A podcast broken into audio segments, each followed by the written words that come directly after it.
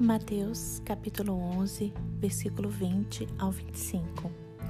Na manhã seguinte, quando os discípulos passaram pela figueira que Jesus tinha amaldiçoado, notaram que ela estava seca desde a raiz.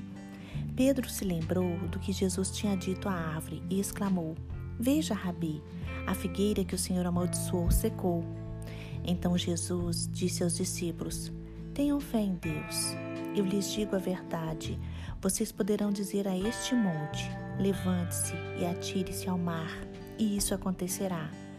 É preciso, no entanto, crer que acontecerá e não ter nenhuma dúvida em seu coração. Digo-lhes que, se crerem que já receberam qualquer coisa que pedirem em oração, lhes será concedido. Quando estiverem orando, se tiverem alguma coisa contra alguém, perdoem para que o seu Pai no céu também perdoe seus pecados. Mas se vocês recusarem a perdoar, seu Pai no céu não perdoará os seus pecados. Irmãos, um dos ensinamentos mais difíceis de se cumprir na Bíblia é o perdão.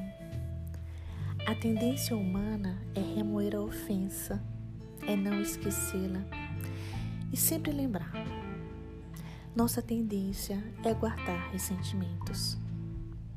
Neste texto, Jesus fala da nossa obrigação espiritual de perdoar uns aos outros, porque fomos de uma maneira graciosa perdoadas pelo Pai Celestial. Se não perdoamos, é porque não compreendemos ainda o nível de perdão dado a nós por Deus. Perdoar não significa esquecer Podemos às vezes lembrar, mas não vamos permitir que esta lembrança nos magoe mais. O perdão não exime a pessoa do erro que cometeu, mas liberta quem liberou o perdão. Quando decidimos perdoar, somos libertos e passamos a andar na luz de Deus. E é uma sensação de alívio, uma sensação maravilhosa nos nossos corações. Quando decidimos perdoar, somos beneficiados e beneficiamos todas as pessoas ao nosso redor. Hoje, peça ajuda ao Espírito Santo e perdoe quem lhe magoou.